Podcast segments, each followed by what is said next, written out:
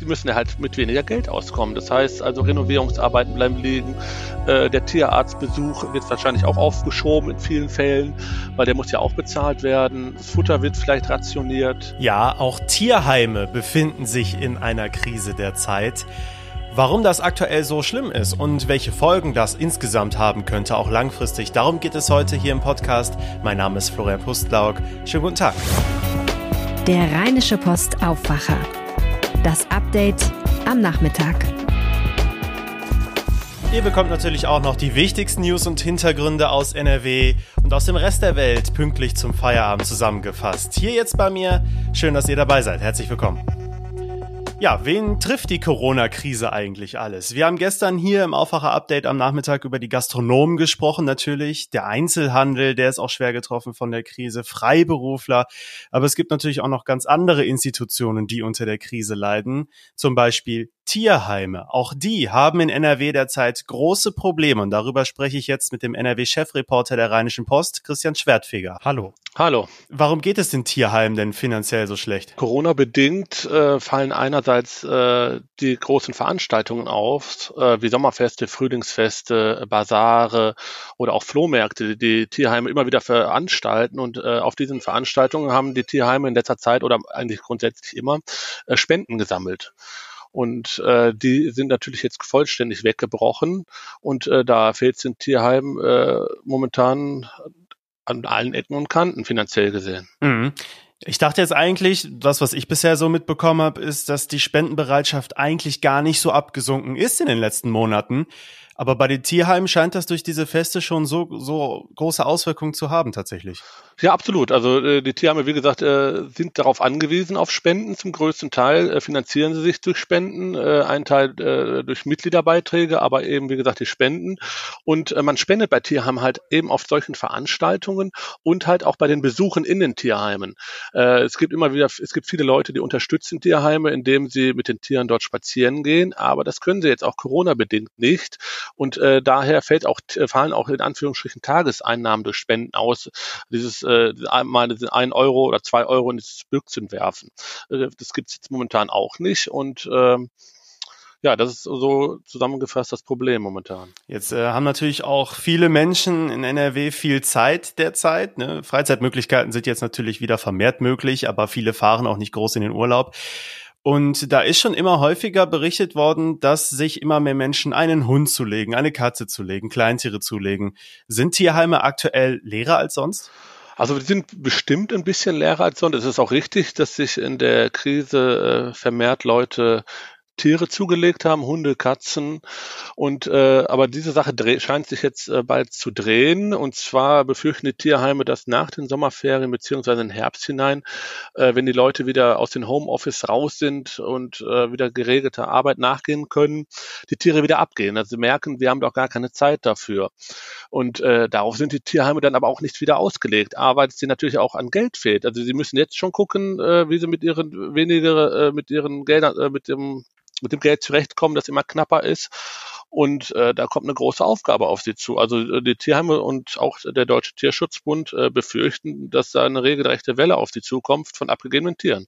Was bedeutet das denn konkret, wenn Tierheime sich in einer finanziellen Krise befinden? Weil äh, gestern haben wir über ein Restaurant gesprochen, das macht dann einfach zu. Bei dem Tierheim stelle ich mir vor, dass das nicht mal eben so geht. Genau. Also Tierheime können natürlich nicht von heute auf morgen einfach zumachen. Äh, die können ja nicht den Tieren sich selbst überlassen bleiben. Äh, mit, die müssen ja halt mit weniger Geld auskommen. Das heißt also Renovierungsarbeiten bleiben liegen. Äh, der Tierarztbesuch äh, kann, äh, bleibt, wird wahrscheinlich auch aufgeschoben in vielen Fällen, weil der muss ja auch bezahlt werden ähm, das Futter wird vielleicht rationiert. Das sind alles so kleine Posten, äh, wo, wo gespart werden kann und auch gespart werden muss. Und das geht dann alles äh, auf Kosten der Gesundheit vieler Tiere wahrscheinlich. Ja, ich bin jetzt kein Tierexperte, aber äh, sicherlich ist es nicht schön ne, für die Tiere. Das nehme ich doch schwer an. Hm, klar. Und auch für die Mitarbeiter in den Tierheimen ist es natürlich eine Belastung, unter diesen Bedingungen auch zu arbeiten. Die, viele machen es ja auch ehrenamtlich. Ne? Und äh, es ist jetzt auch so, dass die Tierheime vorher schon auf Rosen gebettet waren. Äh, äh, die waren sicherlich vorher auch schon auf Kante genäht und äh, jetzt darum, äh, jetzt mit den weniger Einnahmen trifft sie das natürlich besonders hart. Hm.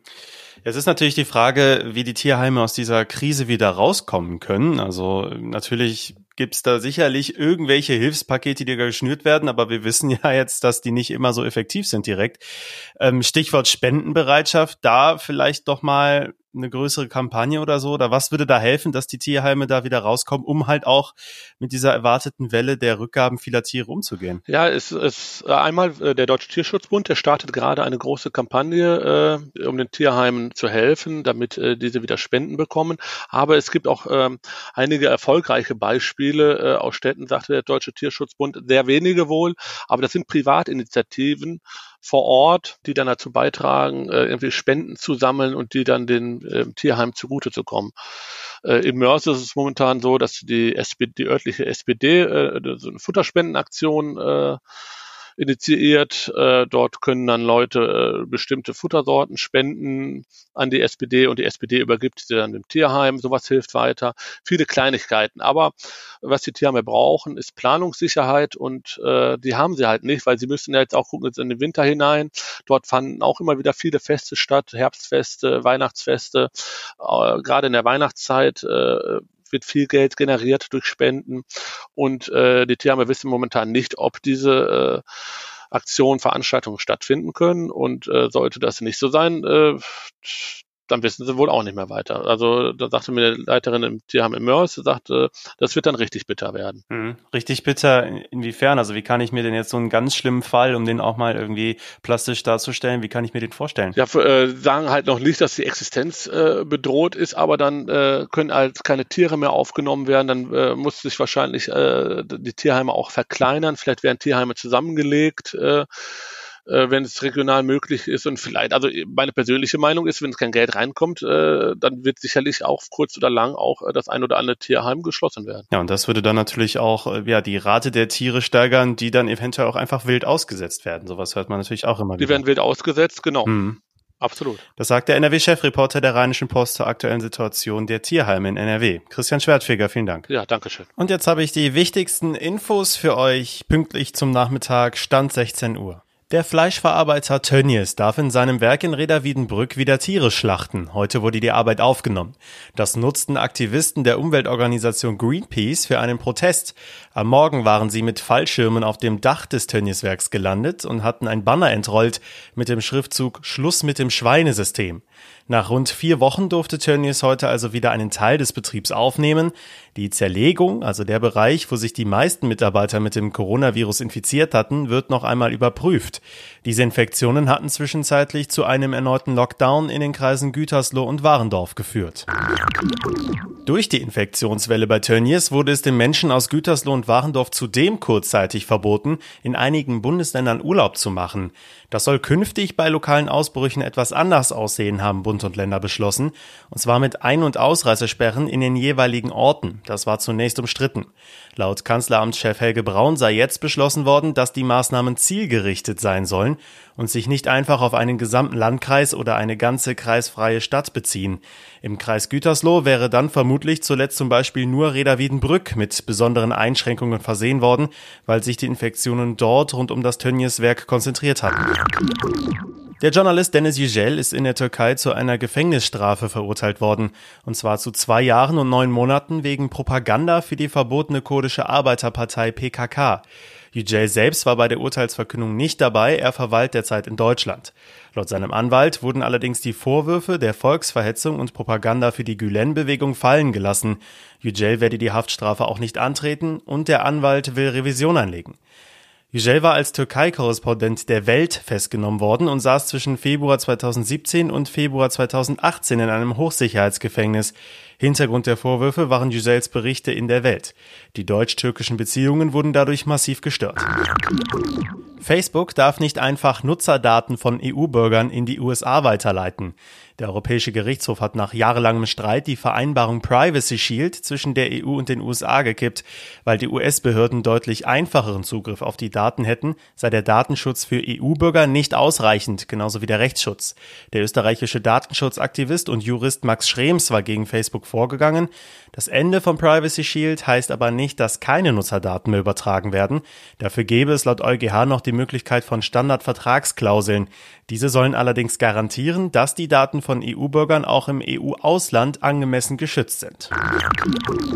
Dass eine Covid-19-Erkrankung nicht nur die Atemwege angreift, ist schon länger klar. Mehrere große Studien belegen jetzt allerdings, wie schwer die Folgen des Virus sein können. Covid-19 kann auch das Herz angreifen, die Leber, den Darm, das gesamte Nervensystem. Was zunächst nach Zufall klingt, gehört laut Autoren einer Studie in New York womöglich zusammen. Es sei eine systematische Erkrankung, die sich in gefährlichen Fällen in alle Richtungen ausbreitet. Schwere neurologische Probleme könnten auch auftreten. Das Risiko eines Schlaganfalls steige bei Corona-Infizierten im Vergleich zu Grippe-Infizierten deutlich an. Die Beobachtungen deuten an, dass ein Schlaganfall sogar ein Erstsymptom von Covid-19 sein kann. In den USA waren laut der Studie zudem auffällig viele Schlaganfallpatienten noch unter 50 Jahre alt. Durch den Fall Wirecard werden jetzt auch die Finanzaufsicht BaFin und das Bundesfinanzministerium Ziel von Ermittlungen. Der Bundesrechnungshof hat Untersuchungen angekündigt. Es geht darum, ob die BaFin gewisse Anhaltspunkte nicht aufgegriffen hat. Beim DAX-Konzern Wirecard ist zuletzt ein mutmaßlicher Milliardenbetrug aufgefallen. Der Zahlungsdienstleister musste inzwischen auch Insolvenz anmelden. Der Präsident des Bundesrechnungshofes Kai Scheller sagte dem Spiegel, man werde auch prüfen, wie Finanzministerium und BaFin mit Vorwürfen falscher Bilanzen und mit den Berichten der Wirtschaftsprüfer umgegangen sind. Wer auf der griechischen Insel Kreta Urlaub macht, muss angeben, wo er sich 24 Stunden vor Ankunft aufgehalten hat und wo er auf Kreta genau untergebracht sein wird. Erstmals wurden zwei deutsche Urlauber jetzt bestraft, weil sie einen solchen Nachweis bei der Einreise nicht vorweisen konnten. Es wurde ein Bußgeld in Höhe von 500 Euro verhängt. Die beiden Touristen hätten laut eigenen Angaben nicht gewusst, dieses Formular vor der Reise ausfüllen zu müssen. Hintergrund dieses Nachweises ist, dass je nach Aufenthaltsort vor der Reise ein Corona-Test nach der Ankunft auf Kreta gemacht werden muss. Viele Kaufhof- und Karstadt-Filialen müssen in ganz NRW Ende Oktober dicht machen. In Düsseldorf ist darüber allerdings ein politischer Streit entbrannt. Dort sollen zwei Warenhäuser an der Schadowstraße und am Wehrhahn geschlossen werden. Oberbürgermeister Thomas Geisel hatte zuletzt mit Karstadt Kaufhof-Eigentümer René Benko gesprochen. Dabei ging es wohl um die zukünftigen Pläne für die Immobilie am Wehrhahn. Dort soll ein Hochhaus eines Star-Architekten entstehen. Ein möglicher Deal sei, dass die Stadt Düsseldorf die Pläne unterstützt und dafür die 250 Mitarbeiter der beiden zu schließenden Warenhäuser eine Beschäftigungsgarantie bekommen. Jetzt haben sich Konkurrenten im Oberbürgermeisterwahlkampf eingeschaltet und Amtsinhaber Geisel vorgeworfen, ohne Absprachen Zusagen zu treffen, die er ohne Ratsunterstützung eventuell gar nicht halten könnte. Und mal eine schöne Nachricht hinten raus. Im Kölner Zoo sind acht Ferkel einer seltenen Schweineart geboren worden. Und zwar schon Ende Juni. Heute macht es der Zoo dann offiziell bekannt. Es handelt sich um schwäbisch-hellische Schweine, eine frühere Nutztierart, die inzwischen vom Aussterben bedroht ist. Bei dieser Rasse sind markante schwarz-graue Flecken ein Merkmal. Für das Muttertier Rita sei es bereits der fünfte Wurf, so der Kölner Zoo. Das war euer News Update am Donnerstagnachmittag. Wenn ihr uns etwas sagen möchtet, gebt uns auch gerne Feedback. Schreibt uns doch an aufwacher.rp-online.de. Mehr Kontaktmöglichkeiten findet ihr auch in den Show Notes und mehr Nachrichten gibt's morgen früh hier in diesem Feed im Aufwacher und jederzeit natürlich auf RP Online. Ich bin Florian Pustlauk. Danke fürs Zuhören. Ciao. Mehr bei uns im Netz rp-online.de